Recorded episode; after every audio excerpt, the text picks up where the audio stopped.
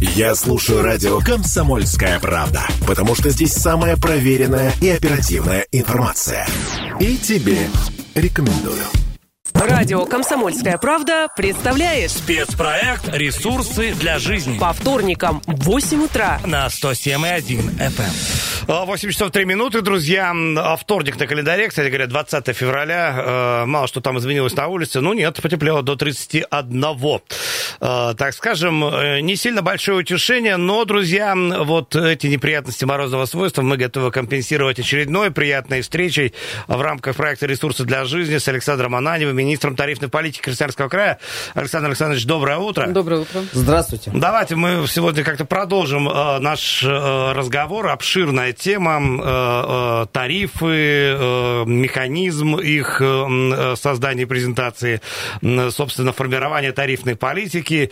И давайте, в общем, вопрос простой. Как, ну как простой, объемный, так скажем, но, тем не менее, рассчитываем на ваш профессиональный комментарий. Как, как устанавливаются тарифы? Ну, очевидно, подразумевается механизм какой-то. Ну да, ну реально ли человеку вот обычному разобраться? Я помню, как-то в одной из там больших краевых газет публиковали людям, что вот смотрите, люди, у нас все обосновано, как устанавливать тарифы. И там было на вот большой разворот какие-то таблицы. Вернее, все было написано очень мелким шрифтом. Разобраться в этом было крайне сложно. Это по-прежнему так или нет? Как вот они устанавливаются? Можно ли это как-то просто объяснить? Конечно, любые сложные вопросы э, зачастую объясняются достаточно просто, если э, понимать суть, э, суть самих процессов, тогда э, и э, становится более-менее понятно, как эти процессы, собственно говоря, и организованы. Действительно, у нас такая очень тяжелая нормативно-правовая база, имеется в виду федеральные законы, которые регулируют правоотношения в сфере установления тарифов, множество постановлений правительства Российской Федерации, методических указаний Федеральной антимонопольной службы. Как правило, на 90% это все федеральное законодательство. На территории России тарифы э, устанавливаются по одним правилам, в одни сроки и по одним требованиям. Ну, конечно, везде есть нюансы. Вообще работа по установлению тарифов, она начинается э, в марте месяце активно, когда предприятия начинают формировать свои предложения и до 1 мая должно нам их представить. Потом в течение лета каждое предприятие оценивается с точки зрения его финансового состояния, технических характеристик, то есть какое оборудование установлено, степ- степени износа анализируется с тем, чтобы планировать ремонтные работы, капитальные текущие ремонты. Ну и в конечном итоге все это заканчивается до 20 декабря, как написано в постановлении правительства э, устанавливаются тарифы. Причем э, напомню, что тарифы изменяются у нас с 1 июля, что тоже определено федеральным законодательством. Безусловно, каждый вид э, тарифов, там есть э, такие большие формулы сложные, но суть одна. Там, это затраты предприятия, которые оно несет, разделить на объем реализации, это называется полезный отпуск. Поэтому э, вот по такой формуле считается тариф. Хотя, чтобы посчитать затраты и полезный отпуск, там существует множество правил, э, множество ограничений э, и, э, так скажем, много очень там, нормативных позиций. Например, чтобы определить нормативные потери в тепловых сетях, мы должны провести ну, совершенно там отдельную работу, собрать материал для того, чтобы э, предприятие нам обосновало этот норматив потерь. Ну и мы понимаем, что именно нормативные потери включаются в тариф, хотя, как правило, они составляют, э, бывает, что только 60 процентов от потерь всех, потому что имеется такое понятие сверхнормативные или коммерческие потери, которые при установлении тарифов не участвуют. Ну, а если говорить о затратах предприятия, там тоже очень все просто. Это зарплата тех людей, которые обслуживают это оборудование, например, кочегаров, там, даже небольшая котельная, она эм, должна иметь э, как минимум два человека в смену, это 8 человек персонала, которые работают непосредственно, что называется, э, наполняют котел, бросают уголь в топку и убирают шлак и следят за электрическим оборудованием. Э, зарплата сразу рядом у нас э, отчисления э, на социальные нужды, то есть те налоги, которые подоходный налог учитывается тоже, и другие социальные выплаты. Нужно, чтобы котельная работала, нужен уголь. Понятно, что мы считаем норматив удельного расхода топлива, условного топлива, ну, по сути, сколько грамм нужно угля нужно сжечь вот именно в этом котле. И э, формируем затраты на топливо с учетом доставки, потому что логистика у нас тоже разная. Где-то у нас достаточно железнодорожного транспорта, традиционно самого дешевого.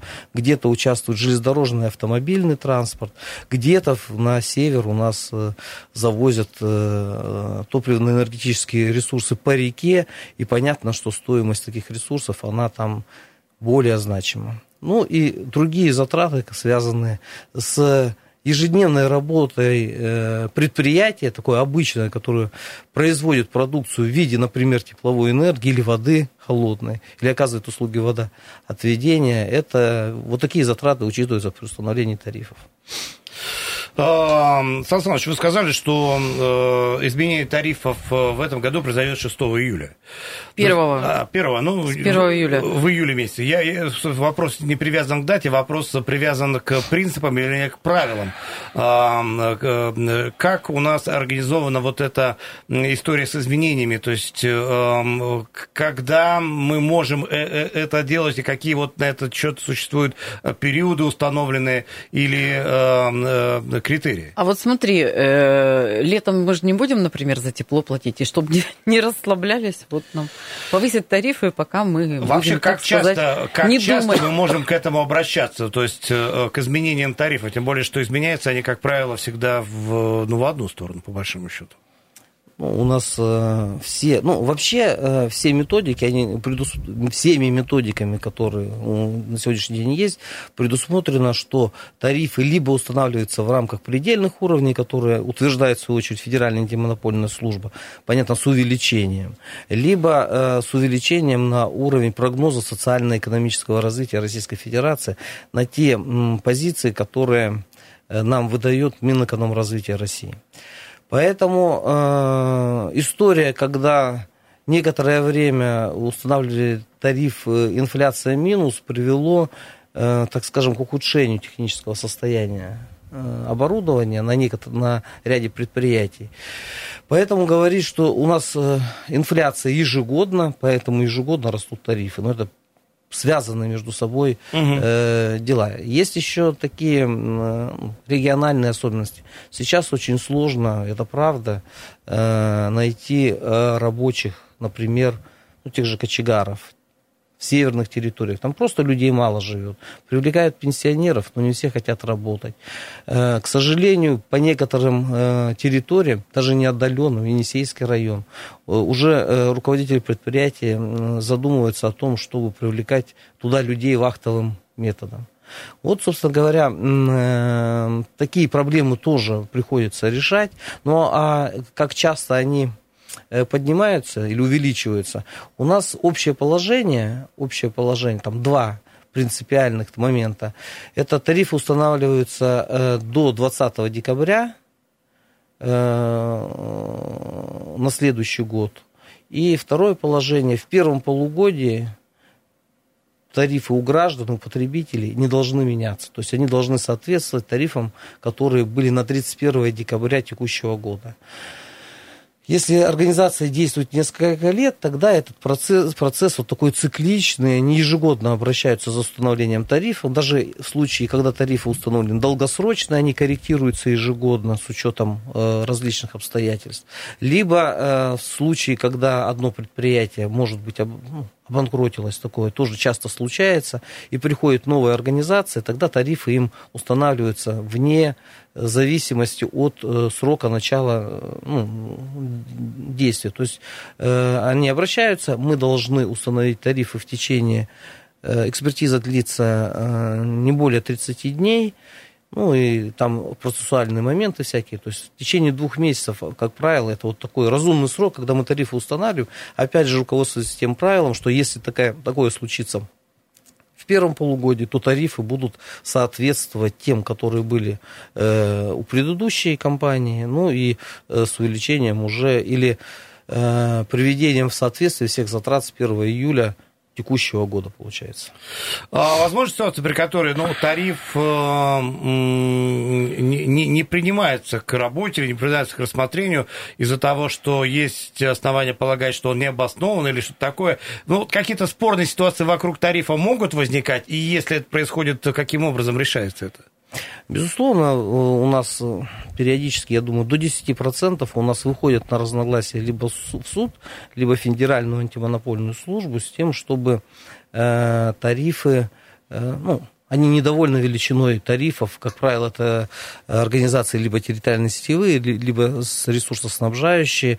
И э, подают иск о неправильном применении нами законодательства с точки зрения необходимости увеличения тех тарифов, которые мы установили направление. Здесь тоже бывает по-разному. Бывает, мы выигрываем, бывает, угу. что э, судебные органы, Федеральная антимонопольная служба э, указывает нам на такое, скажем так, э, неправильное, наверное, применение закона или слишком жесткий подход при э, определении вот э, необходимости в средствах наших регулируемых организаций. И в таком случае нам выдается предписание, наше решение отменяется, и мы должны принять решение уже с учетом позиции суда либо Федеральной антимонопольной службы, увеличив тариф до того уровня, так скажем, где нашли у нас ошибки. А, кто, конечно, в итоге проверяет тариф на обоснованность? Э, это какая-то специальная экспертная группа или вот антимонопольщики? Но э, кто, в общем, выносит окончательный вердикт о правомерности применения тарифа? Ну, смотри, здесь два режима. Если вообще это наша работа, работа нашего министерства, угу проводить экспертизу тарифов и их устанавливать. То есть у нас открывается более в год более, ну, около 1200 тарифных дел. Под каждое тарифное дело формируется экспертная группа, экспертная группа, начиная вот с мая, по сути, заканчивая там декабрем, они э, рассматривают предложения, они работают с предприятиями, какие-то моменты уточняют, и даже если э, у нас э, действуют долгосрочные тарифы, и там применяется методика индексации, индексируется не конечный тариф, а статьи затрат. Ну, например, изменилось законодательство, э, и э, у нас Амрот принято решение о повышении, поэтому мы вот эти вопросы обязаны рассматривать и учитывать э, в целом, имея в виду весь долгосрочный период регулирования. Ну а если э, регулируемая, если кто-то с тарифом не согласен, там два пути, я угу. не тоже сказал, и тогда вердикт выносит либо суд, и там э, все инстанции, иногда, когда мы уверены в своей правоте, мы там проходим все инстанции, либо, соответственно, Федеральная антимонопольная служба, ну там как правила, э, они выносят предписание, и мы с ними уже не спорим. Не просто все у вас в этой э, тарифной истории, друзья. Давайте мы сейчас небольшую паузу возьмем, вернемся в студию. Я, кстати, напомню наш телефон 228-08-09. Александр Ананьев в студии. Всем доброе утро. Радио «Комсомольская правда» представляет Ресурсы для жизни на 107,1 FM. Радио «Комсомольская правда» представляет спецпроект «Ресурсы для жизни» по вторникам в 8 утра на 107,1 FM. А, друзья, говорим мы о тарифах, о, собственно, их расчетах, их правоприменении и так далее, и так далее. Вообще вот у нас сегодня, сегодня да и неделю назад довольно глубокое погружение просто в недр работы Министерства тарифной политики Красноярского края, которую, которую в нашем эфире представляет Александр Ананьев. Александр, Александр, еще раз доброе утро. А... Есть звонок у нас. А, хорошо, да, давайте. Доброе утро. Доброе утро. Доброе утро, Дмитрий Красноярск. Угу. Сан Саныч, по вашей как бы, рекомендации в тот вторник, я вам звонил, как можно сэкономить на электрическом тарифе. По просьбе друзей позвонил в энергосбыт. А, вот у меня электропечка стоит, вот как бы нам сэкономить, потому что, ну, шибко уже дорого. А, говорит, борода дорогой, если в доме никто не прописан, ты в эту а, акцию не попадаешь. Вот как вот быть? Может, еще подскажете, на чем еще можно сэкономить э, если, грубо говоря, прописан в, городе, а есть же еще загородные дома у многих, которые топятся сейчас, чтобы не разморозить. Вот ну, дайте какую-нибудь волшебную палочку.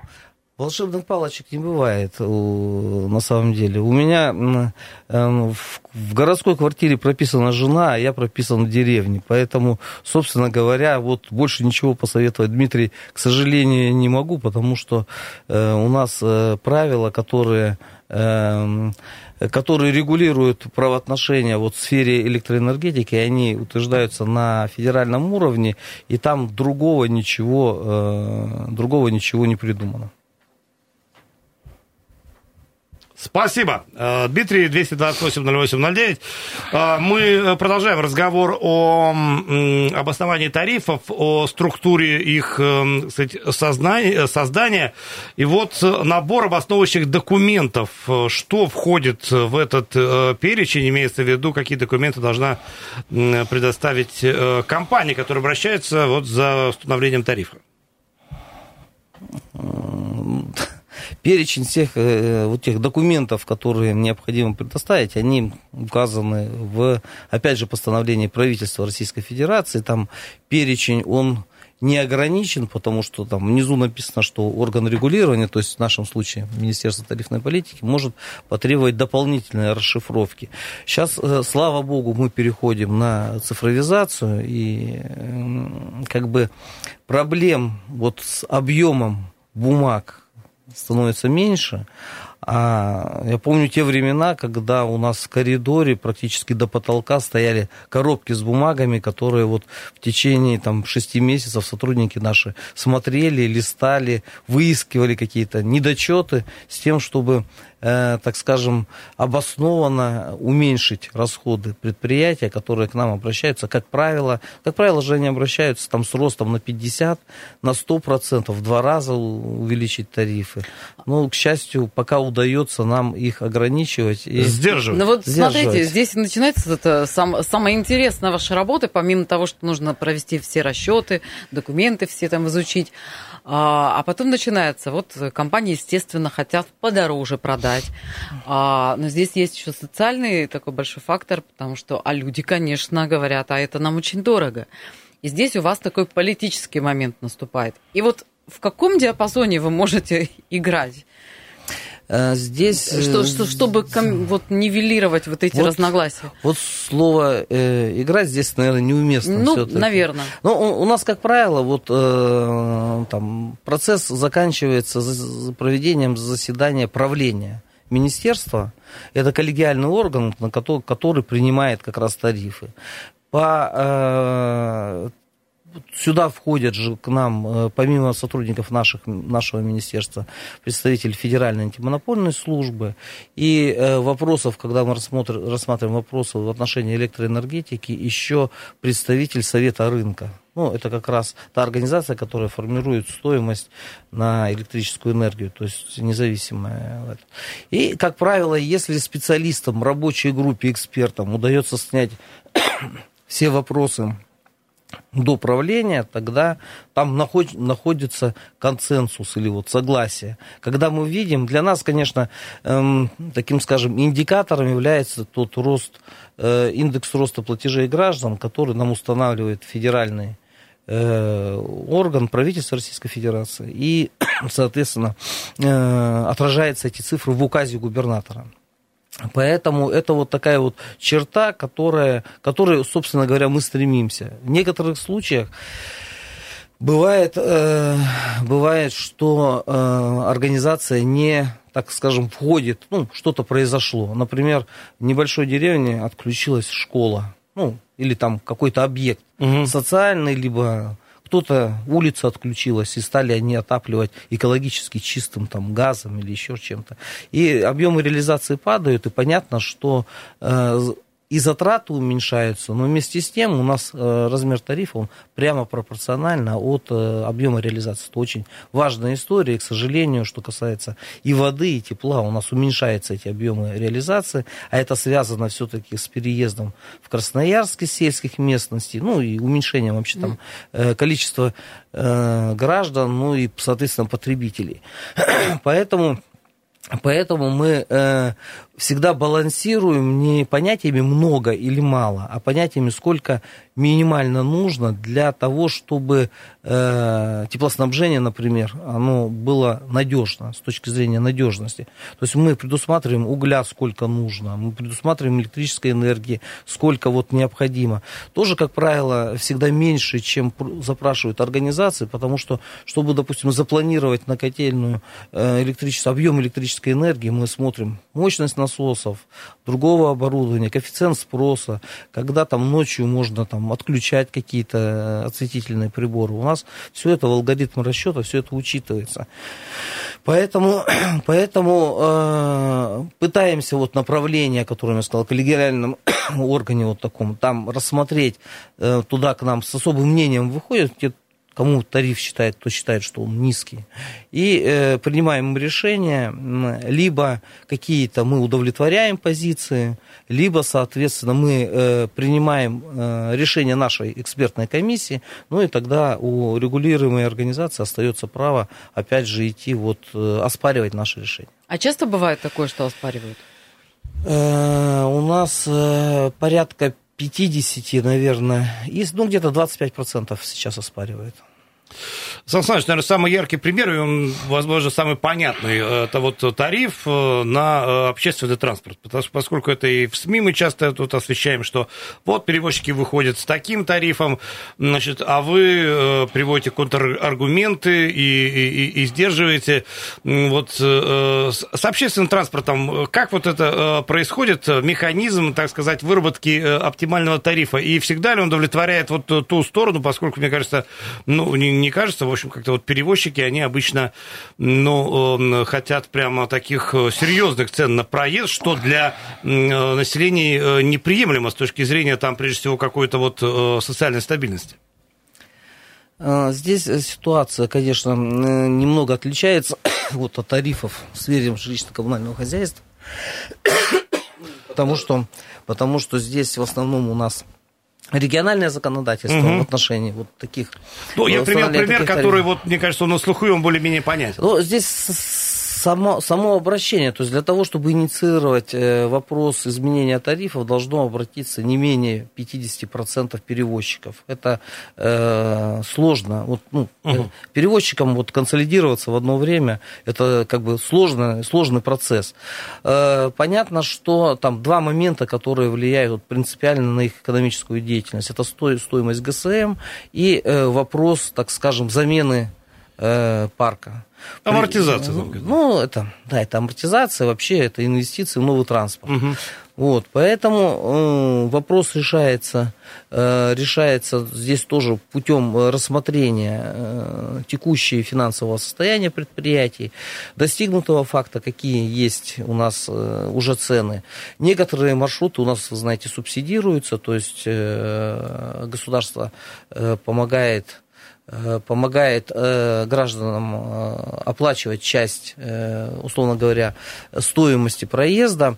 Ну, а если говорить, допустим, о электробусах, о которых вы да, да. рассказывали 15 минут назад, у нас такая тоже внутри была профессиональная дискуссия. Это все-таки автобус или троллейбус.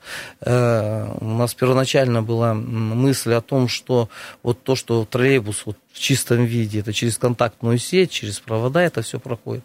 Все-таки склонялись, что это должен быть автобус, но потом уже э, в правительстве выработали решение, что э, цена на автобус и на электробус, она должна быть паритетной. И в конечном итоге, в конечном итоге... Пришли к цифре там 32 32. Рубля. Ну, э, это, на самом деле, скажу, это решение города Красноярска, потому что у нас предельные тарифы максимально установлены повыше. Спасибо. Александр Александрович Ананев был у нас в гостях, друзья. И после новостей в рубрике «Ваш дом» мы продолжаем разговаривать. Радио «Комсомольская правда» представляет Ресурсы для жизни на 107,1 FM. Эм. Я слушаю радио «Комсомольская правда», потому что здесь самая проверенная и оперативная информация. И тебе рекомендую.